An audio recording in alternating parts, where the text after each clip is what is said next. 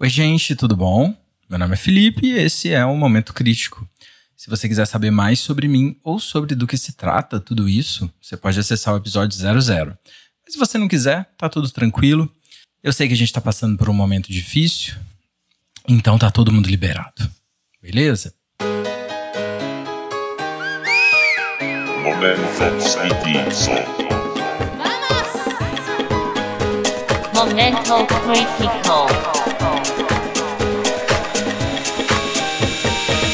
Momento crítico. Olha, o nome desse podcast nunca fez tanto sentido, né? Realmente, a gente tá passando por um momento crítico.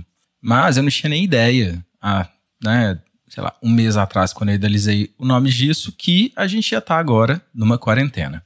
E é engraçado como na quarentena a gente tem milhares de sentimentos, né? E geralmente sentimentos difíceis que a gente não consegue lidar direito. E eu falei sobre isso no Twitter até que para mim parece muito com os estágios de luto, né? Para quem não sabe aí, negação, raiva, barganha, depressão e por fim aceitação. Eu cheguei a comentar isso com a minha terapeuta e ela me mandou hoje uma mensagem com uma entrevista de um cara chamado David Kessler. Esse cara é especialista em luto e ele escreveu um livro, inclusive, com a Clubber Ross, Elizabeth Clubber Ross, que foi quem idealizou aqueles cinco estágios.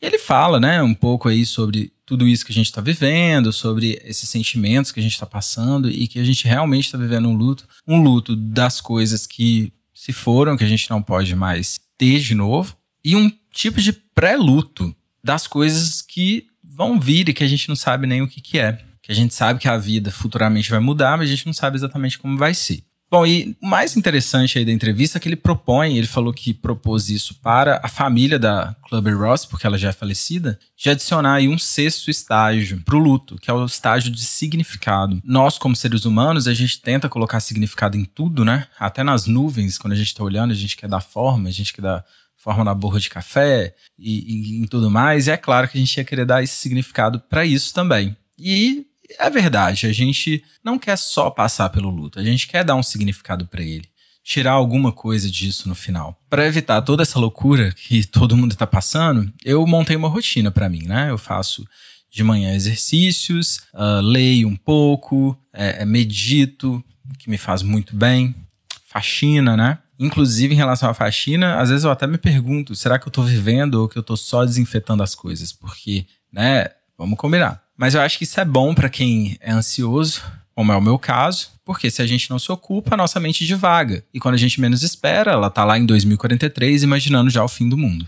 Esse especialista em luta, ele fala sobre isso, que um dos lutos que a gente está vivendo é justamente esse. É que a nossa mente fica divagando para o futuro, já imaginando as piores coisas, e aí a gente já tem um pré-luto dessas coisas também. Mas assim, essa, esse lance de se ocupar não é para fugir dos sentimentos, né? A gente tem que começar a lidar com os nossos sentimentos. Só que tá sendo um pouco mais difícil pra gente, porque a gente tá sendo a primeira geração que sente algo sobre o que a gente sente. Vamos pensar, você tá lá triste e aí você pensa: cara, eu não posso ficar triste porque tem gente que tá mais triste do que eu, ou porque minha mãe precisa de mim. Você pode dar qualquer justificativa para isso. E aí acaba que a gente tá sentindo, às vezes, um medo de sentir os sentimentos, às vezes a gente sente raiva de sentir tristeza. Então é muito louco isso, né? Porque a gente tá direcionando sentimentos em cima já de coisas que a gente tá sentindo, em vez de simplesmente sentir aquelas coisas e deixar aquilo passar. E aí, muita gente tem falado no lado bom da quarentena que a gente tem que tirar um significado dela. Eu acho que casou muito com o que o David Kessler falou, né? Sobre o sexto estágio aí do luto, mas não sei, talvez ainda não seja a hora. Acho que talvez esse significado ainda vai vir depois. Mas eu acho que dá pra gente começar a refletir sobre algumas coisas. Eu vi aí muita coisa sobre aprender com as dificuldades, né? Até aquela Pugliese lá postou, obrigado, Corona, cheio de posts sobre resiliência. Esse moralismo New Age aí que a gente já conhece, que desconsidera o cansaço, desconsidera a saúde mental das pessoas. E eu acho isso um pouco falta de empatia, porque você não tá considerando que a pessoa ali, às vezes, ela não vai conseguir achar uma coisa boa. Ela vai estar tá sofrendo tanto que não vai ter como. Mas tirando essa parte, né, essa coisa exagerada que a gente vê aí nas redes, eu acho que a gente pode sim refletir sobre tudo isso que a gente está passando. Afinal, agora a gente tem tempo para isso, pelo menos quem está em quarentena, né? Acho que primeiro de tudo a gente está sendo obrigado a olhar para dentro da gente. olhar para os nossos próprios sentimentos. E se a gente pensar no mundo de Prozacs e, e antidepressivos, eu acho que tá difícil a gente achar o sentido da felicidade, por exemplo. Eu acho que a gente desaprendeu a lidar com sentimentos difíceis. Aqueles sentimentos, né, igual como raiva e tristeza, a gente não quer mais sentir isso. Então a gente vai lá, se entope de remédio, fica geralmente num estado que não é nem feliz e nem triste, não é nem animado e nem com raiva, não é depressivo e não é isso, não é aquilo, é uma coisa meio sem sentimento, que eu acho que a gente perdeu um pouco a referência. E fica mais difícil você achar o sentido de, das coisas boas, o sentido da felicidade, quando você perde essa referência. Eu acho que a gente precisa aprender a sentir novamente esses sentimentos aí que as pessoas falam que são ruins. Na verdade, os sentimentos ruins, eles têm um porquê de existir. Na verdade, eu nem acredito que eles são ruins. Eu prefiro falar em sombras, porque todos nós temos um lado que é de sombras e todos nós temos um lado que é de luz. E para a gente ter um, novamente aí, né, uma referência, para a gente valorizar esse nosso lado que é luz, esse nosso lado que a gente chama normalmente de bom, né? a gente precisa de integrar esses lados que são sombrios. Então a gente precisa de integrar essa parte que as pessoas acham que é ruim e que a todo momento a gente quer tirar de dentro da gente. A gente não quer sentir aquelas coisas. A gente quer que aquilo simplesmente desapareça, só que não vai desaparecer, porque é nosso corpo que está sentindo. E aí não adianta, a gente pode tentar de todas as formas e aquilo não vai embora. Então, às vezes, relutar é muito mais difícil do que simplesmente aceitar. Antes de continuar, eu gostaria de pedir licença para falar um pouco sobre astrologia. Eu sei que não é uma ciência, né? Muita gente não considera uma ciência, muita gente acha que é bobeira e tal, mas eu, eu acredito que é uma coisa boa para a gente refletir sobre a nossa vida e sobre o nosso interior, coisa que a gente não tem costume de fazer. E eu sempre gosto de ler algumas previsões sobre o ano, para ter uma ideia do que, que a gente pode refletir sobre o que a gente está passando. E aí, quando começou toda essa loucura, eu decidi pegar algumas previsões do ano passado, de 2019, sobre o que, que eles estavam falando nesse ano. E todas essas previsões tinham coisas em comum. Primeira delas, a mais importante, é a mudança. Uma quebra de paradigmas. Para quem não sabe o que é paradigma, são aqueles modelos, aqueles padrões que a gente segue. Então, imagina, uma quebra de paradigmas vai quebrar os padrões e os modelos que a gente segue. Isso tem muito a ver com o sistema que a gente vive, né? O sistema social, talvez econômico, quem sabe. Essas previsões também falavam que era hora de olhar para dentro de si, olhar para dentro dos próprios sentimentos, rever aquilo que é superficial na nossa vida, aquilo que a gente faz por fazer, aquilo que a gente faz por imposição da sociedade, imposição desses padrões, desses paradigmas, rever o automático, né? Porque muitas vezes a gente entra naquele modo automático, né? Que a gente não sabe nem o que a gente está fazendo. A gente está fazendo o um negócio, mas nossa cabeça está lá na lista do supermercado. Ou nossa cabeça está lá na, no que a pessoa te falou antes de ontem. Um grande exemplo disso é todas as vezes que a gente vai sair de casa tranca a porta e na hora que a gente tá no meio da rua a gente fala, cara, será que eu tranquei a porta mesmo? E aí você volta, confere e trancou. Então, ou seja, você trancou a porta, mas sua cabeça realmente estava lá, sabe-se lá onde. Por fim, outra coisa aí que falaram é pra gente poder também rever a inveja dessas coisas que a gente nem sabe se é real, a inveja desse mundo virtual que tá aí e que engana a gente a todo momento. Inclusive, tem um reality show na Netflix que chama The Circle, que tá fazendo muito sucesso, que escancara isso, basicamente. E é engraçado o timing do programa, porque esse programa é recente, né? Foi agora do início do ano. E basicamente agora, na quarentena, a gente tá vivendo mais ou menos a mesma coisa que eles passam no programa. Para quem não conhece, aí o programa fala sobre pessoas que vão para um prédio, cada uma mora num apartamento diferente, elas só podem conversar via mensagem uh, através de uma rede social. Uma rede social fechada lá que só funciona para eles. E eles só se conhecem por foto e pelas coisas que eles falam, pelas postagens que eles fazem. E, e daí se dá todo o programa até que né, o mais popular ganha no final. E aí faz a gente pensar muita coisa, né? O tanto que a gente se engana também. O tanto que podem ter pessoas totalmente fakes, né? No programa tem homens que se passam por mulheres, por exemplo. Então, que sentido tem a gente sentir inveja de coisas que a gente nem sabe se realmente são reais ou não? E eu sei que inveja é uma coisa que ninguém gosta de sentir. Aliás, muita gente fala que não sente, né? Mas, gente, é impossível. Você tá a todo momento numa rede social que as pessoas só postam foto de coisas maravilhosas, de momentos únicos e tudo mais, e você não tá vendo ali o restante da vida dela. Você fica pensando que tem alguma coisa de errado com você. Você acha que você não é feliz o suficiente, que você que aconteceu alguma coisa na sua vida que você tá sendo castigado por Deus, né? Talvez, se você for religioso, não sei. Enfim, nesse mundo que a grama do outro é sempre a mais verde, eu acho que também fica fácil a gente se perder em likes e curtidas. É fácil sentir essa inveja, né? Do que a gente nem sabe se é verdade, mas também é fácil começar a fingir a felicidade, da mesma forma que as pessoas fazem. Eu acho que é fácil também se acostumar a tudo isso. E a gente estava se acostumando. Eu acho que a gente estava começando a achar que isso que era a vida. Isso que era felicidade de verdade. Você ir lá e ficar postando pedaços de momentos que, na verdade, a gente nem sabe se eram felizes mesmo, né? Imagina que coisa mais medíocre. A gente tá deixando de viver para viver uma vida que a gente nem sabe o que que é. E isso tudo pra gente não poder mostrar que a gente é uma pessoa vulnerável, que a gente sente dor, que a gente fica triste que a gente sente raiva, eu acho que a gente precisa integrar de uma vez as nossas sombras, sabe? Dar valor a elas.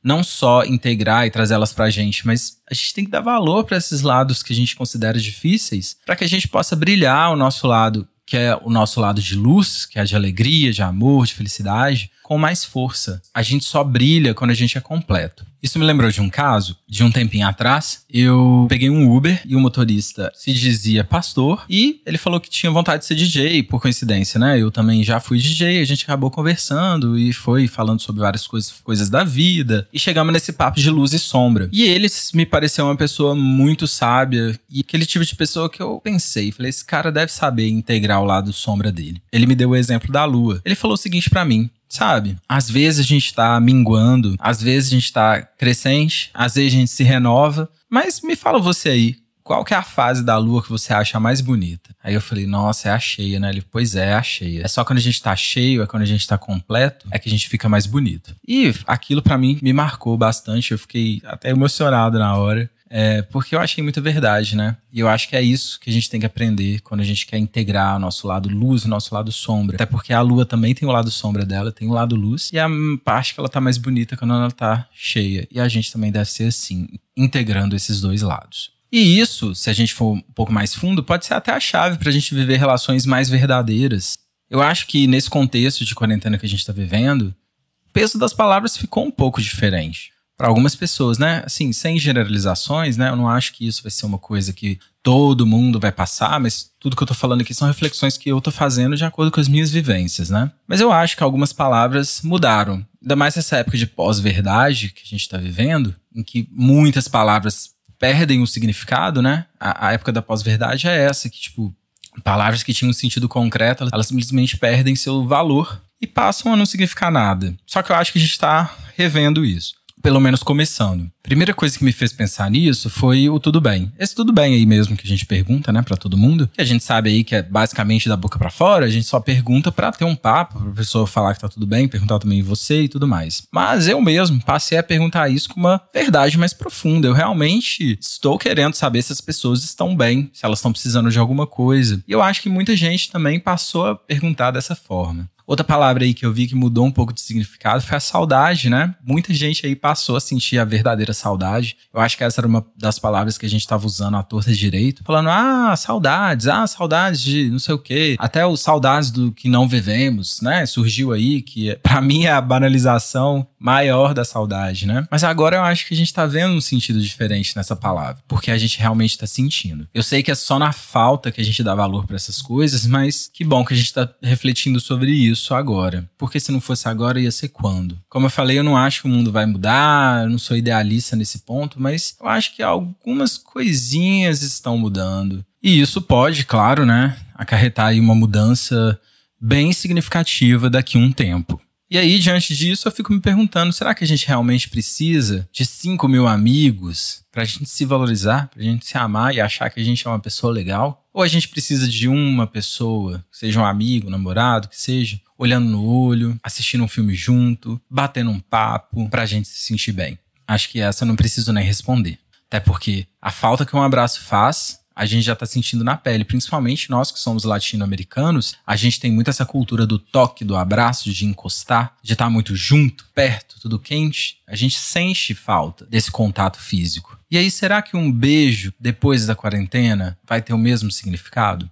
Será que um abraço ele vai ser um abraço simplesmente porque você está encontrando a pessoa ou porque você realmente quer abraçar a pessoa? E indo um pouquinho mais longe, né? Será que uma transa, por exemplo, ela vai ter também o mesmo significado? Bom, acho que aí cada um pode responder só por si mesmo. Outra reflexão bacana que está acontecendo é que a gente está revendo a nossa noção de individualidade. Antes de mais nada, eu queria aqui frisar a diferença entre individualismo e amor próprio, porque eu acho que são duas coisas diferentes. Você buscar a sua individualidade, né, você se amar, não tem nada a ver com o individualismo. O individualismo ele é quando a pessoa, né, ela passa por cima de todo mundo para fazer aquilo que ela acha certo. E, na verdade, ela tá pouco se lixando pro que os outros vão achar ou não vão achar. Ela só quer fazer o que ela acha que é o certo ou que ela tem vontade. E a gente sabe que isso não tem nada a ver com amor próprio, porque a pessoa que se ama de verdade, ela vai querer o bem da sociedade, porque ela tá inserida naquele lugar. Então ela precisa da sociedade também para estar bem.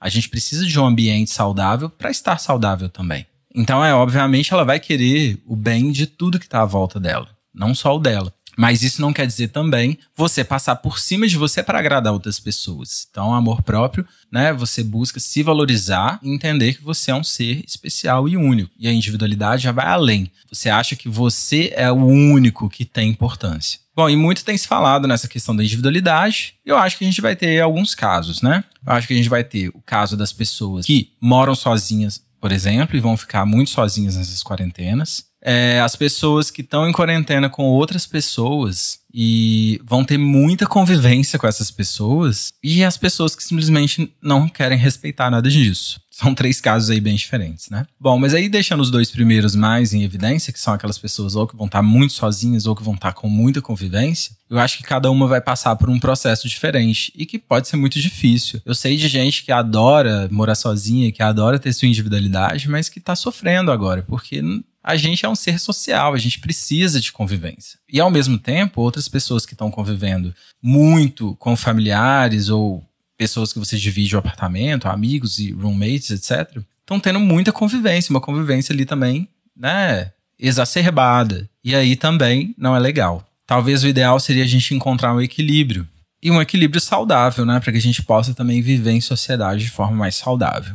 Eu acho, sinceramente, que sobre isso o tempo trará as respostas. Bom, indo para um outro caminho, mas que também tem a ver com essas reflexões da quarentena, é falar aí sobre alienação, sobre como essa quarentena teve o poder de tirar a gente da alienação. Essa alienação, né, de que a gente tá sempre ocupado, tá sempre cheio de coisa para fazer, e isso é a vida que faz com a gente, é o sistema que a gente vive que faz com a gente. E eu acho que isso tem uma ligação direta aí com a importância do ter.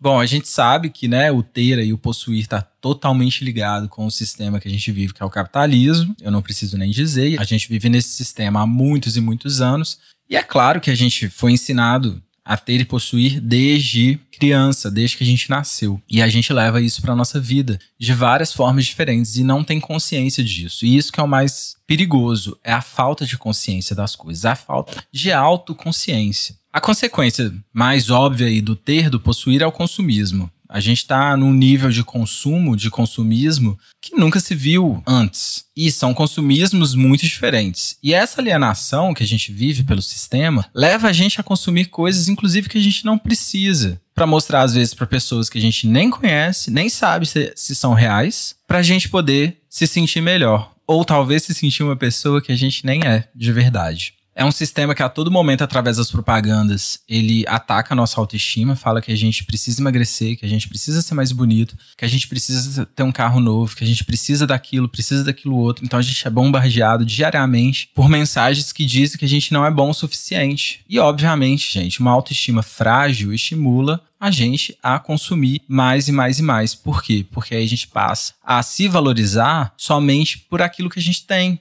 a nossa autoestima chega num ponto tão baixo que a gente não consegue se valorizar pelo que a gente é. Então a gente precisa buscar esse valor nas outras coisas, que são os consumos. E com essa alienação, tem uma outra coisa também, a gente não para para pensar sobre isso. O sistema deixa a gente muito ocupado, deixa a gente sempre na correria, justamente para a gente não ter que pensar sobre essas coisas. E aí a gente vira presa fácil para que tudo isso aí aconteça dessa forma. Mas agora, quem está na quarentena tem tempo para pensar nisso. Eu acho que mesmo quem não está na quarentena, mesmo quem está trabalhando e tal, tá vivendo uma vida diferente também. E a gente está tendo tempo e perspectiva para pensar nessas coisas. Talvez alguns não tenham tempo, mas a gente tem uma perspectiva nova. E aí, para mim, foi o motivo de ter aparecido a primeira rachadura nessa ideia louca do consumismo. E não que seja um consenso, eu acho que muita gente vai voltar ainda ao padrão anterior, e isso vai causar conflitos, com certeza. Mas eu acho que aquela certeza e todo mundo tinha, né? Que era o único jeito que a gente tinha de viver. Eu acho que essa certeza tá abalada.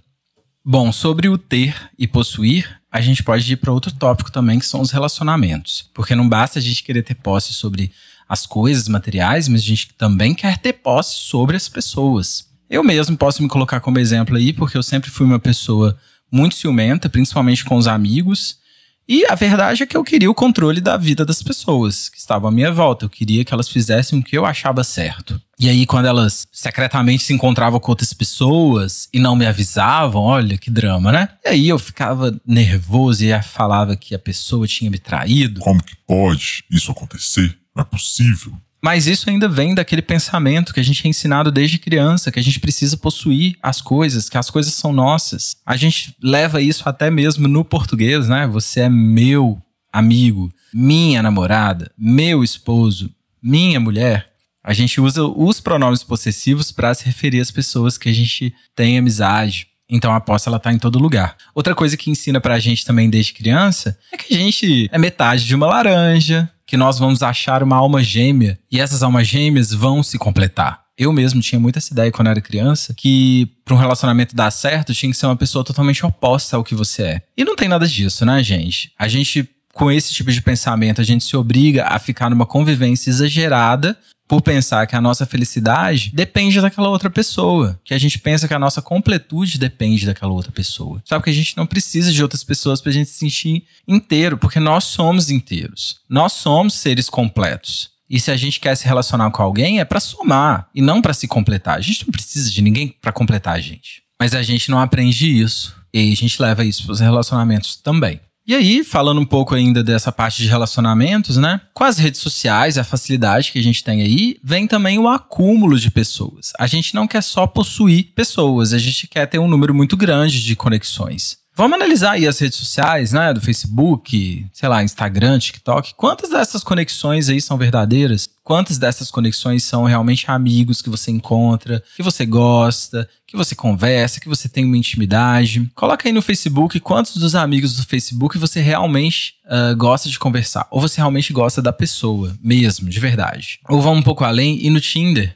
Quantos dos crushes aí no Tinder são realmente pessoas que você teve uma conexão? Você conversou, teve um bom papo, achou a pessoa atraente tudo mais, e não é só aquele rostinho bonito que você mandou um oi e nunca obteve uma resposta. Porque tem muito disso, né? As pessoas hoje, elas querem o quê? Elas querem ter steps, né? Então, assim, por exemplo, principalmente nessa área dos encontros, você conversa lá com duas, três, tem gente que conversa com dez, com vinte, só que todo mundo faz isso no final das contas. E acaba que ninguém encontra, a verdade é essa. Fica todo mundo ali só naquele mundinho virtual. E tava todo mundo se bastando com isso até recentemente. E é engraçado, né? Porque tava tão difícil de conseguir uh, uh, realmente encontrar uma pessoa e eu via várias pessoas reclamando disso, héteros, LGBTs e tudo mais. E agora que a gente entrou em quarentena também, no décimo dia de quarentena, tá todo mundo louco, querendo encontrar, querendo transar, querendo isso, querendo aquilo, numa carência extrema, sendo que antes ficava lá fazendo com doce. E isso até eu tô me incluindo, né, gente? Então, é incrível como essas coisas mexem com a nossa cabeça. Quantas vezes eu fiquei tempos assim também sem me relacionar com ninguém e nunca tive problema nenhum, foi super tranquilo.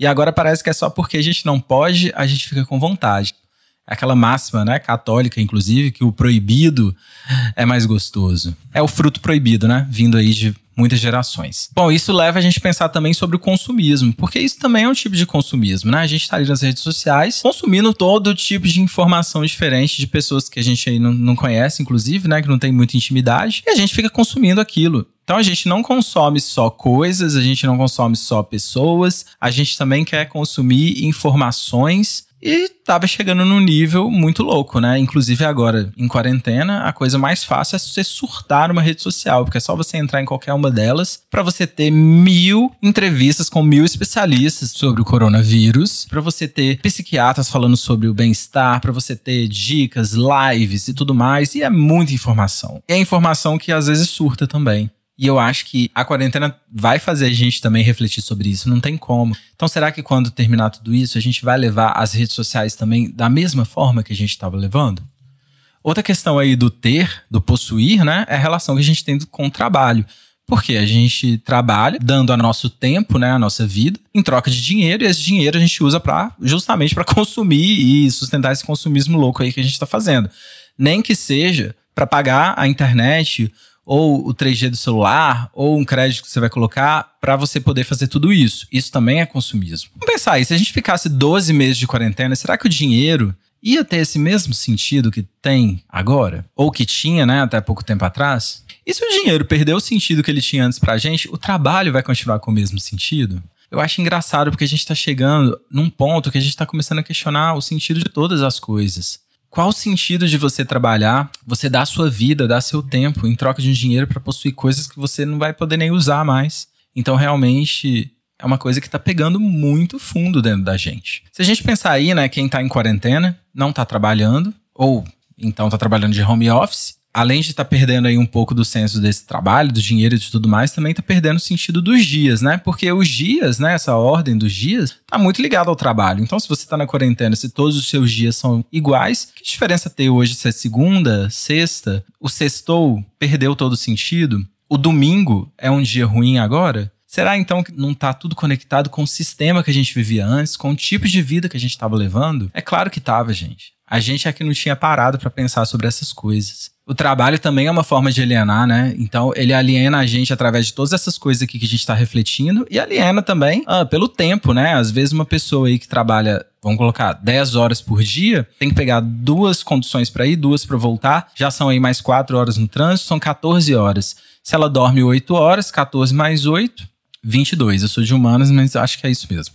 Sobra aí duas horas. Duas horas para quê, gente? Para lavar roupa, arrumar a casa você acha que essa pessoa vai ter tempo de pensar sobre alguma coisa dessas que a gente está falando aqui? Então, o trabalho também aliena a gente bastante. Ele impede, inclusive, a gente de ter consciência sobre o que a gente está vivendo. E o mais triste disso tudo é porque a maioria dos trabalhos que a gente faz é trabalho por dinheiro. A gente exclusivamente doa nosso tempo e doa nossa vida, às vezes, toda, para a gente trabalhar por dinheiro, para ter coisas. Porque o trabalho por prazer ele é muito difícil dentro do capitalismo, né? Eu vou dar um exemplo da minha própria vida, porque eu sou músico, é a coisa que eu mais amo nessa vida. Eu amo trabalhar com música, meu olho brilha. Ai, enfim, eu não vou nem começar a falar. E eu trabalhei como DJ por muitos anos, é uma, foi uma profissão aí que eu gostei muito, né? Mas por muito tempo eu trabalhei por dinheiro. Porque mesmo você trabalhando com arte, mesmo você trabalhando com aquilo que você gosta, não adianta. Tem uma hora que você, você se depara com uma situação que você vai falar: cara, se eu não fizer isso, eu posso perder o trabalho eu posso não ser mais chamado para fazer esse tipo de trabalho. E aí, o que, que eu faço? Eu mudo? Eu me vendo? Se a gente pensar, né, esse tipo de vender o seu tempo para o capitalismo, ele está em todos os lugares. Agora a gente está tendo tempo para pensar nessas coisas, então vamos aproveitar para pensar o que, que a gente pode fazer para melhorar, pelo menos um pouco essa parte, porque, sinceramente, eu acho que no sistema que a gente vive, não tem como a gente trabalhar por prazer 100% do tempo. Pode ser que a gente até trabalhe um, uma outra hora, mas tem uma hora que a gente não vai estar tá afim de trabalhar e a gente vai ter que ir do mesmo jeito. Ou vai ter uma hora que a gente vai ter que fazer uma coisa que a gente não quer fazer e vai ter que fazer do mesmo jeito, porque senão a gente não vai ganhar o dinheiro. E o dinheiro para quê mesmo? Pra gente consumir e consumir e consumir. E agora, de repente, nada disso, ou pelo menos parte disso, não tem mais sentido. Ou não vai fazer mais sentido, não sei. Bom, e por último, eu acho que vale a pena também a gente pensar sobre como a gente vive em sociedade. Como eu falei antes aí, né, da questão do individualista, da valorização de si mesmo, a gente está tendo aí que se obrigar a pensar nos outros. Numa sociedade que estava cada vez mais individualista, agora a gente está tendo que fazer o papel contrário. Tem o exemplo aí do álcool em gel, que é um exemplo hipotético, né? Mas dá pra gente pensar bastante. Que é, por exemplo, uma pessoa mora numa cidadezinha, ela vai lá e compra todos os álcool em gels e usa tudo para ela. Ela tá se protegendo ou ela tá ficando mais exposta? Ela tá ficando mais exposta. Por quê? Porque todo o resto da cidade não tá podendo se proteger, então a transmissão vai ser muito mais violenta. E a probabilidade dela pegar vai ser muito maior, porque mais pessoas vão ter o vírus e podem passar para ela. Se ela tivesse dividido entre todos, talvez ninguém nem se contaminaria. Então o egoísmo virou nosso inimigo.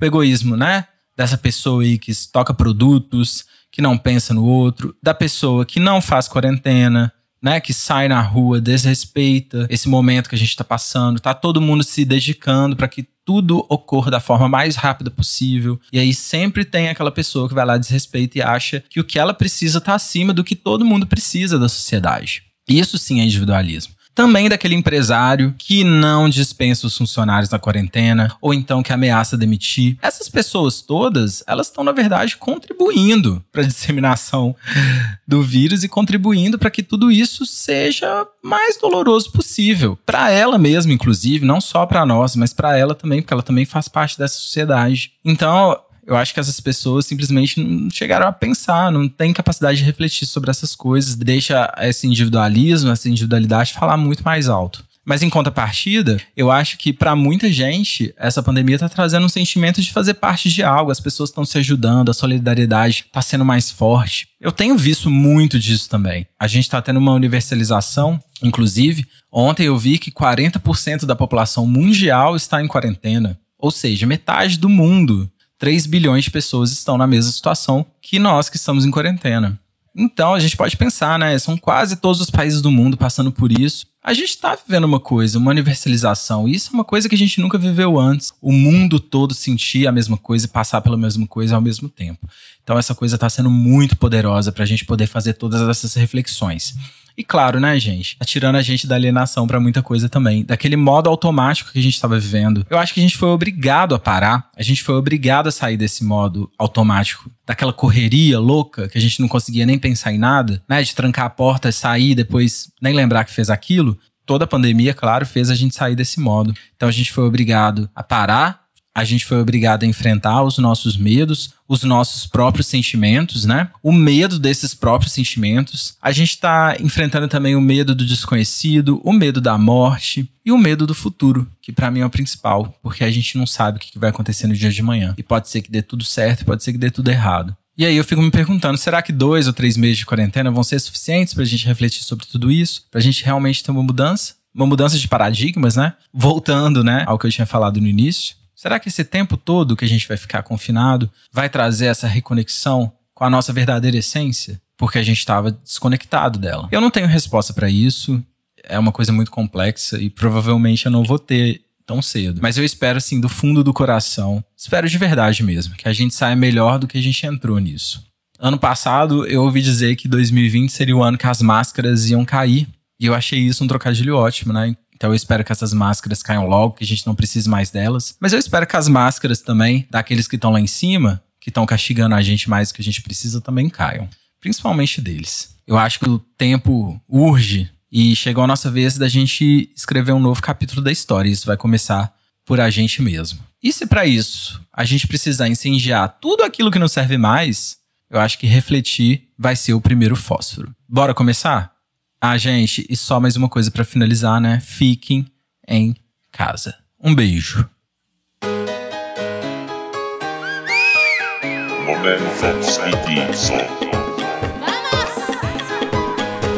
Momento Critical. Momento crítico.